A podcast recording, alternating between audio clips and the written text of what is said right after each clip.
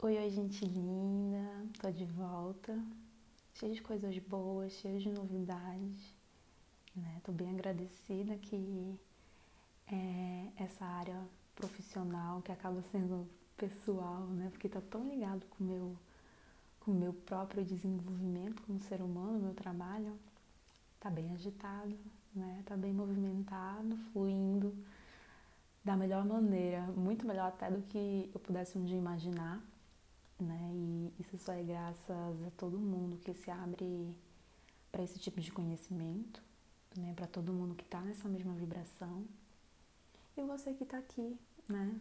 A gente sabe que a gente sempre é atraído para algum lugar, para alguma pessoa, até os tipos de músicas que a gente ouve, os livros que a gente lê, por algum motivo, né? Então, se você foi atraído até aqui, né? Seja muito bem-vindo. Se oportunize ouvir não só com os ouvidos, mas com as portas do coração também. E que juntos a gente possa estar tá tendo mais uma conversa, né? Sobre esse nosso processo do despertar.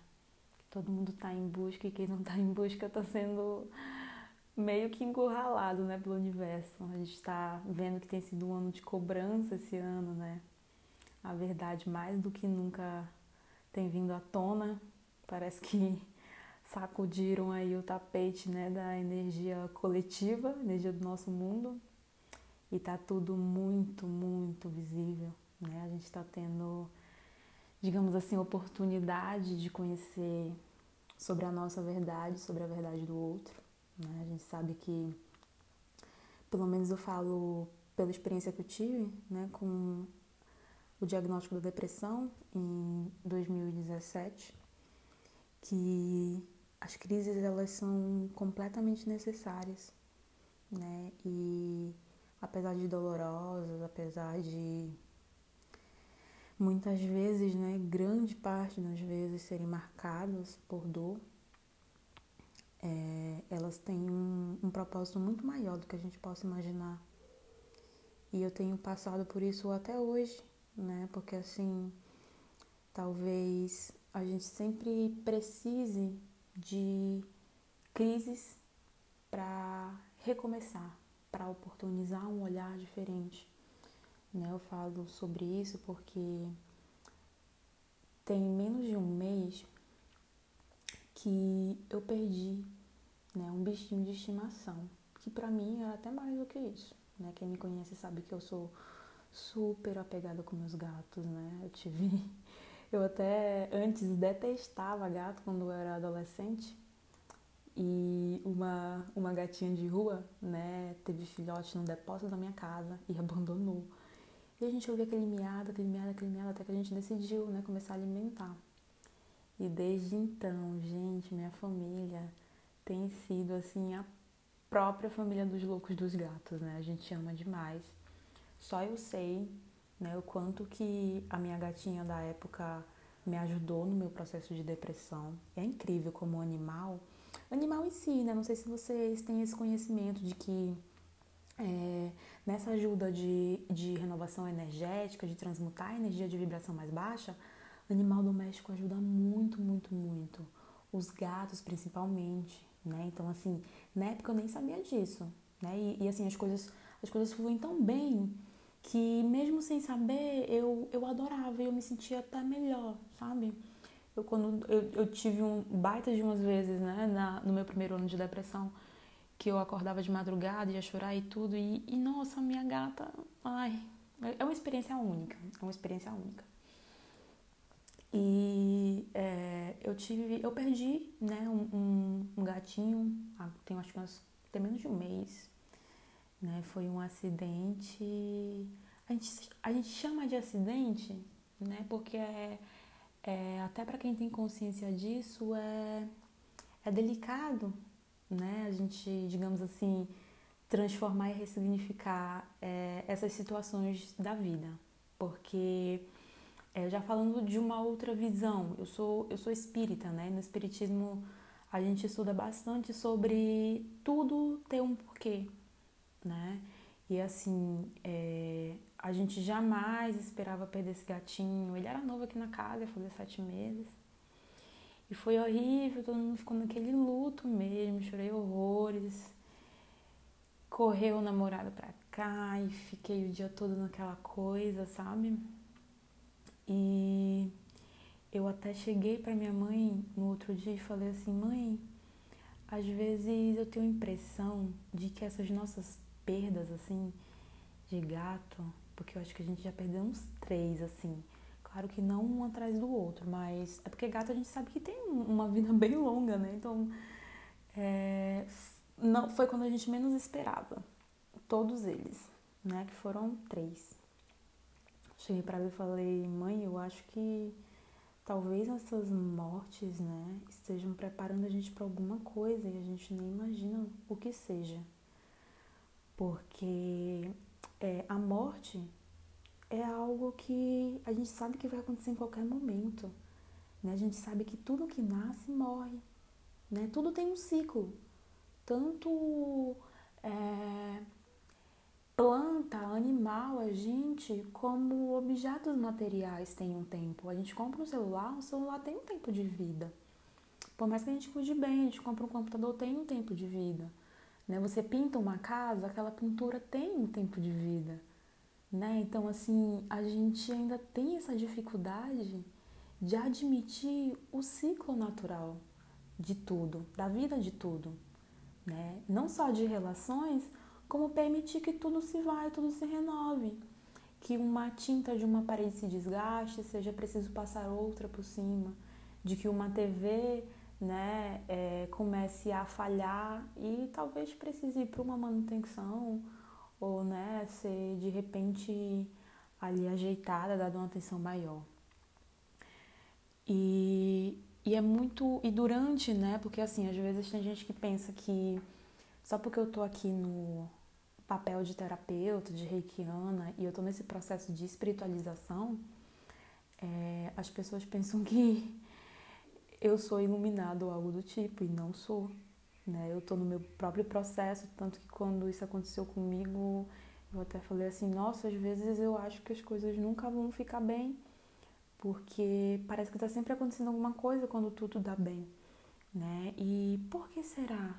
Eu depois eu depois de um tempo eu tava parando para pensar de que a gente sempre tá esperando coisas ruins, né? Quando tudo tá muito bem, a gente sempre espera coisas ruins, a gente sempre fala, nossa, tá acontecendo muita coisa boa, tem alguma coisa estranha, né? E eu sei que isso não é só comigo.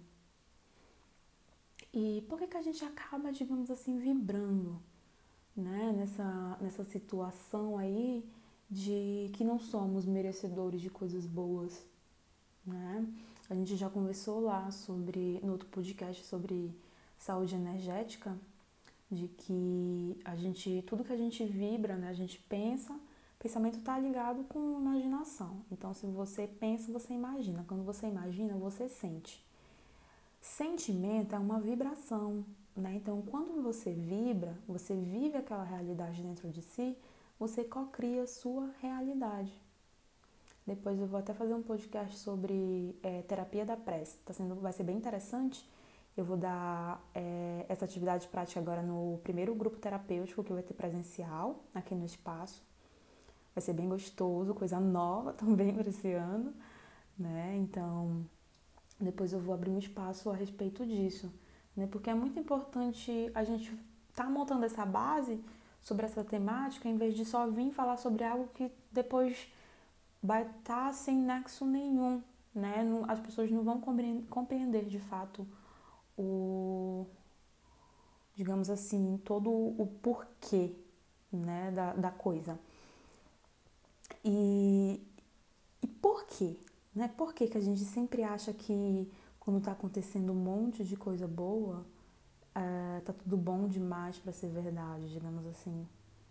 Né? Por que, que será que a gente sempre desconfia é, da fluidez? Né? A gente sempre. E eu, eu percebi que eu estava com esse padrão, né? E na verdade talvez tenha sido um padrão é, que esteja na minha vida há muito tempo. E isso tem muita relação com o nosso poder pessoal, que está ligado ao chakra plexo solar. né? De achar que por que eu, né? Por que, que essas coisas acontecem comigo? Ou por que que, poxa, por que, que meus desafios são cada vez maiores? E eu lembro que quando, quando é, eu tive essa perda, eu lembro que eu até falei, olha, eu acho que eu vou ser, eu vou falar uma besteira, né? E talvez seja pelo momento, né? Mas caramba, tá acontecendo muita coisa forte na minha vida e eu ainda não tô compreendendo. E eu tô com a sensação de que parece que tá sempre acontecendo algo mais forte. E, e por sorte, né, é, eu tinha uma pessoa muito querida comigo que falou: é, realmente é pela emoção, é pelo momento, então toma cuidado, porque são coisas que acontecem. E de fato, né? E aí eu me vi, é, quando a gente se olha por fora como observador, que eu tenho tentado muito fazer isso, né? Que é ter uma vida meditativa, que é você sempre se observar e observar os próprios pensamentos, as próprias emoções por fora como se você fosse um outro alguém, é, você parece que tem um, uma, uma realidade mais da coisa, né? E aí depois de um tempo, quando as coisas, digamos assim, acalmaram, eu, eu olhei para a situação e pensei, nossa, mas olha só, eu, né, num deslize assim de um acontecimento, em um desafio da vida, a gente já começa a, a a se conectar com algo com uma vibração mais baixa, com uma vibração mais de vitimismo, né? De porque eu, de que ai, alguém me praguejou, de eu não mereço isso, né? E isso isso de modo consciente ou não, isso vampiriza a nossa saúde energética. O que seria isso? Isso suga, né? Porque assim, não que a gente não possa sofrer, não que a gente não tenha que sofrer, a gente tem que sim é, parar de resistir às nossas emoções, né? Às vezes esse negócio de que não vou chorar porque sou forte, não, chora mesmo. Chorar não é sinal que você é fraco, não. Então, assim, às vezes a gente fica querendo resistir a experienciar alguma emoção, seja uma de uma perda, né, que nem a minha, e a gente vai guardando muita coisa, né? E de repente acontece uma coisinha pequenininha, que é só uma gota d'água que faz tudo transbordar. E aí a gente transborda, né? Eu tava parando para pensar sobre isso, de será de quantas coisas que é, eu venho guardando na minha vida, principalmente a partir de 2017, antes de 2017 até, que eu nunca me permiti experienciar, que eu nunca me permiti vivenciar, passar, né, para de fato curar essas feridas e do quanto isso tem vindo à tona através é, dessas pequenas perdas, né? Perdas entre aspas, porque nada pertence a gente. E o que eu acho de mais bonito em, em ter gato é isso, né? Eles são bem dependentes e assim, tem muita aquela coisa de ensinar pra gente de que a gente não possui nada, né? A gente não possui nada mesmo. Essa questão do apego a ser trabalhada. Mas enfim, é, por quê? Né? Por que comigo, digamos assim? Essa, essa relação com o plexo solar, né, que é o poder pessoal, é, quando está fragilizado energeticamente, ele, ele pode se expressar de diversas maneiras. Então, assim, é, é muito individual o modo como cada pessoa tem, por exemplo, uma autoestima, né, uma autoestima baixa, ou a pessoa de repente acha que não tem poder de decisão, é uma pessoa mais. É, tem uma facilidade, uma vulnerabilidade para ser manipulada. Né? Então, assim, às vezes a gente já está em um padrão de vida, um mesmo padrão há tanto tempo que a gente normaliza. Né? Eu tive um caso bem interessante. Gente, eu, eu, eu às vezes fico até pensando em, em fazer um quadro aqui, um especial, do, dos pacientes que me aparecem, porque eu aprendo tanta coisa e eu fico assim, nossa, eu tinha que compartilhar isso, porque é cada coisa, sabe? É cada individualidade, é cada ensinamento tão grandioso, né? É, eu tive um caso de uma pessoa que veio aqui, né, é, mês, mês passado, e a pessoa falou assim, ah, eu tô, tô vindo aqui primeiro por causa da minha ansiedade, tal, tal, tal. Aí a gente vai descobrindo as coisas no, no decorrer do, né, do, das sessões de reiki. E aí a gente lá para metade do, do tratamento, né, que eu trabalho de um modo mais diferente, é, eu descobri que a pessoa tinha é, dor de cabeça semanalmente, né? E aí tomava remédio que nem a gente toma, se automedica. E ela estava vivendo assim, coisa de mais de cinco anos, né? Tanto que para ela não era um problema. Eu sempre pergunto à pessoa, o que que você tá, o que que tá te incomodando, o que que você quer tratar com o reiki? O que que, o que que você, qual é o problema, digamos assim, qual é o problema identificado? Né? Só que é muito daquela história de que um alcoólatra não pode ser internado sem reconhecer o seu alcoolismo, o seu vício. Então, a gente, quando não reconhece um problema, a gente não tem como solucionar ele. Se não existe problema, né, não existe. Não tem, não tem com que se preocupar, não tem para onde olhar. E uma vez que a gente não reconhece um problema, é, não apresenta esse olhar, ele pode crescer cada vez mais. Né? E às vezes a gente não olha justamente porque não tem essa coragem não tem essa coragem de se voltar e olhar lá para a ferida e às vezes até dar uma cutucada nela para limpar e fazer o curativo de vez, né? E aí eu lembro que essa moça me falou a respeito dessa dor de cabeça semanalmente, que para ela era comum, que não, que nem não precisava, não era algo que incomodava mais ela, porque era algo que ela simplesmente estava acostumada, né?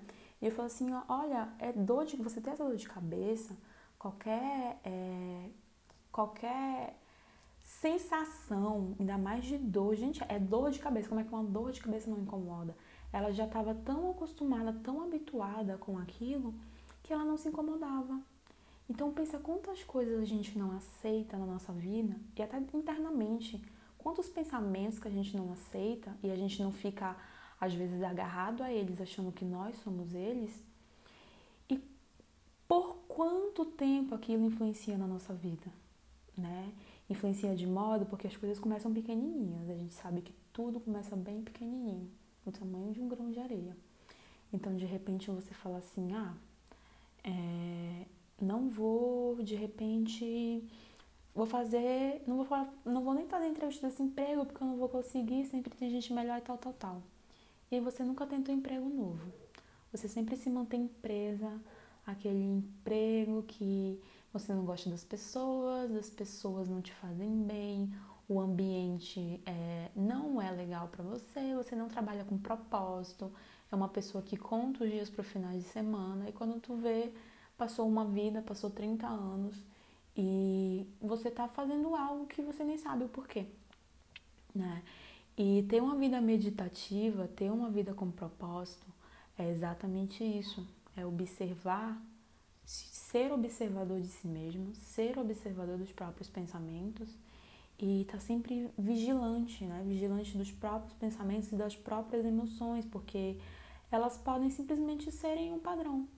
De, de repente você falar assim, ah, é, usar uma dor de cabeça para, hum, digamos assim, para chamar algum tipo do teu corpo chamar algum tipo de atenção para alguma situação, porque o que acontece? A gente já conversou muito sobre isso aqui nos outros podcasts, né? É que o nosso corpo se comunica com a gente e a gente não ouve, né? Porque em momento nenhum é, na escola, em qualquer outro lugar, a gente tem educação emocional.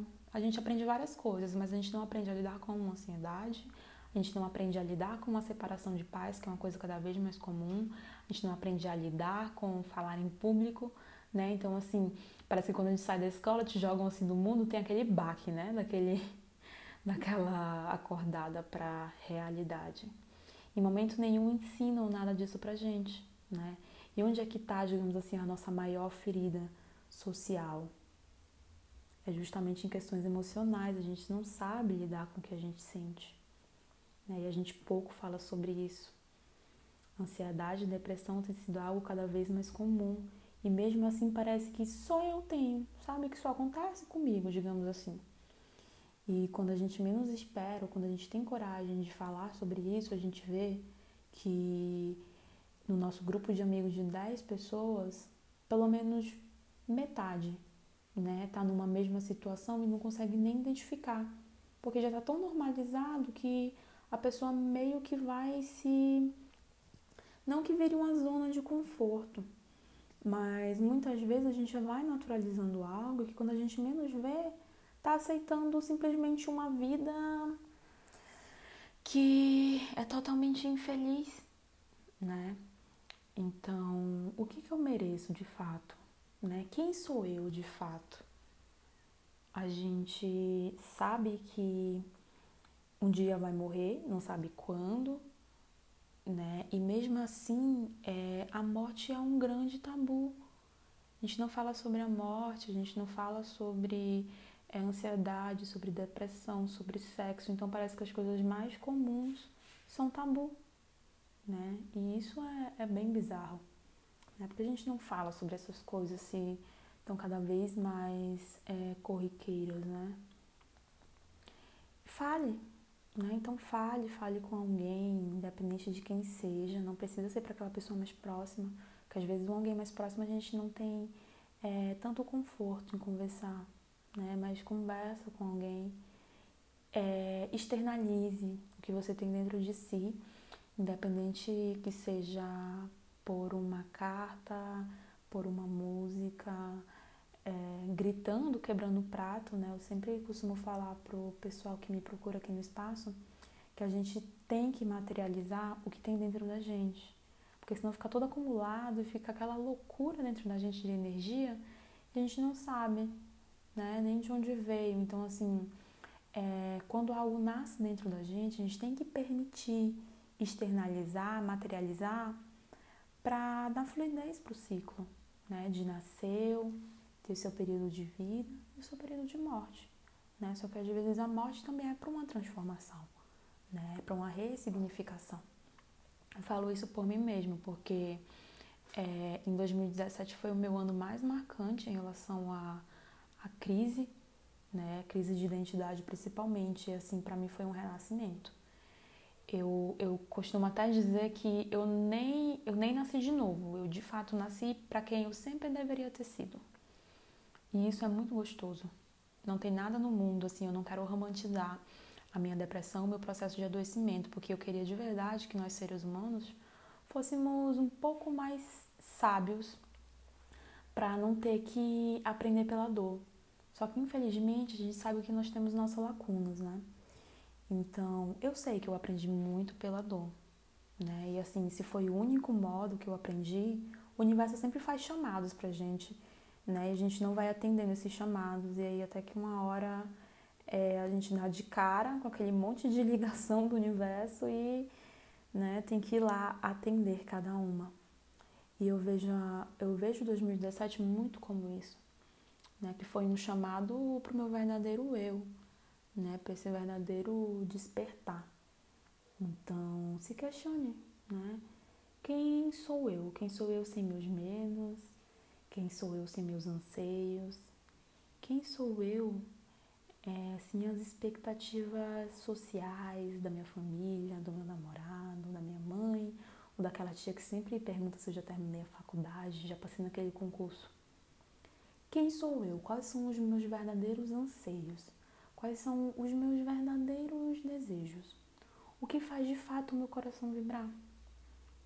É, eu, eu sempre leio muito a respeito de que até os nossos 7, 8 anos, as, as coisas com que a gente sonha, a gente sonha com genuinidade.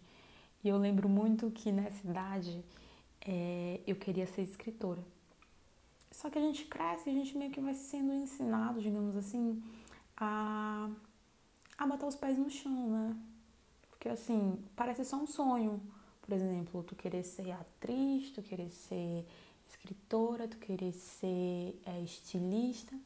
E aí parece coisa de criança, digamos assim, né? Só que quando a gente é criança é quando a gente não tem medo de sonhar e a gente não, não tá poldado socialmente, né? É, para vir até a, a, digamos assim, a se abandonar, né? Até essa influência. Então, tenta se conectar com a sua parte lá da infância, né? Tentar lembrar o que você vibrava assim para ser, tipo, ai, quando eu crescer eu quero de verdade ser tal coisa. Né? Eu quero muito fazer tal coisa, eu quero muito, muito, muito. E talvez você se recordando vá até vibrar do mesmo modo, né? Porque de fato é, a gente tem sempre muito a aprender com criança, né? Então, é, que só por hoje, né? Só por hoje eu possa sonhar, eu possa sonhar verdadeiramente, eu possa dar uma chance para o meu verdadeiro eu e eu possa, de fato, oportunizar o meu transformar certo? É, eu prometo que ainda essa semana vou soltar um outro podcast. Estou pensando em uma meditação guiada, tá bom? E logo mais tem umas novidades, tá? Para quem me acompanha no Instagram, sabe que mudou o nome, né? De Mundo Underline Reiki para Mundo Underline Transformar, porque agora vou trabalhar com Reiki e aromaterapia. Tem muita novidade gostosa vindo por aí, tô doida para dividir tudo. E tá uma fluidez deliciosa, deliciosa, deliciosa. Gratidão enorme para todo mundo que, que se abre para esse conhecimento, para esse autocuidado energético. Né? A minha trilha, eu sempre costumo falar que a minha trilha só é possível porque tem muito mais gente comigo nessa caminhada. Né? Então, que juntos possamos fortalecer esse nosso transformar. Só por hoje.